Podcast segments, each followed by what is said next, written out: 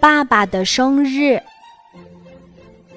思远到北京上大学后，当上了学生会的干部，班级里有好多事他都得操心，给爸爸妈妈打电话的次数越来越少了。可是爸爸的生日快到了。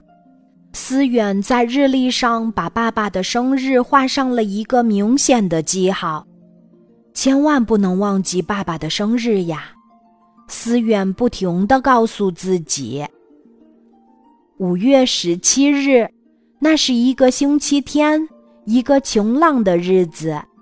思远的班级要到郊外去踏青，同学们买了很多好吃的。借了好几辆自行车，天空是多么晴朗，空气都像水洗过一样。思远大口地吸着空气，伸展着自己的臂膀，同学们也兴奋地叫着喊着。他们一口气爬上了山顶，身上蒸腾着热气，站在山顶，望着下面的景色。春天的气息传递给了每一个人。好了，我们找个地方休息一下，然后就开始我们的野餐。思远说：“同学们高兴地跳起来，他们向山下跑去，在一片小树林里，大家铺好了野餐用的垫子，摆好了丰盛的美食。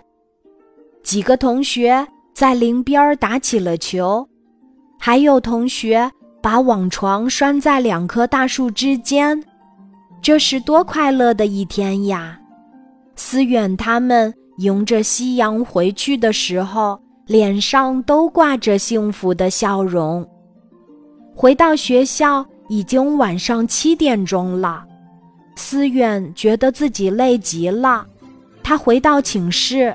爬上自己的架子床，很快就睡着了。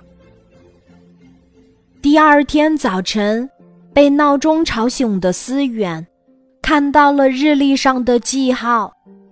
天哪，我忘了爸爸的生日！思远懊恼地敲了敲自己的头。离上课还有些时间，他背上书包，拿起手机，边走边拨通了家里的电话。铃声在响着，一声又一声。过了一会儿，终于传来了爸爸低沉的声音：“喂，思远吗？爸爸，对不起，我忘了你的生日。”思远愧疚地说：“孩子，我和你妈也忘了呀。你要好好学习，不用总惦记着我们。”爸爸笑着说：“思远放下电话，眼睛一下子红了。他知道，细心的妈妈从来都不会忘记家人的生日。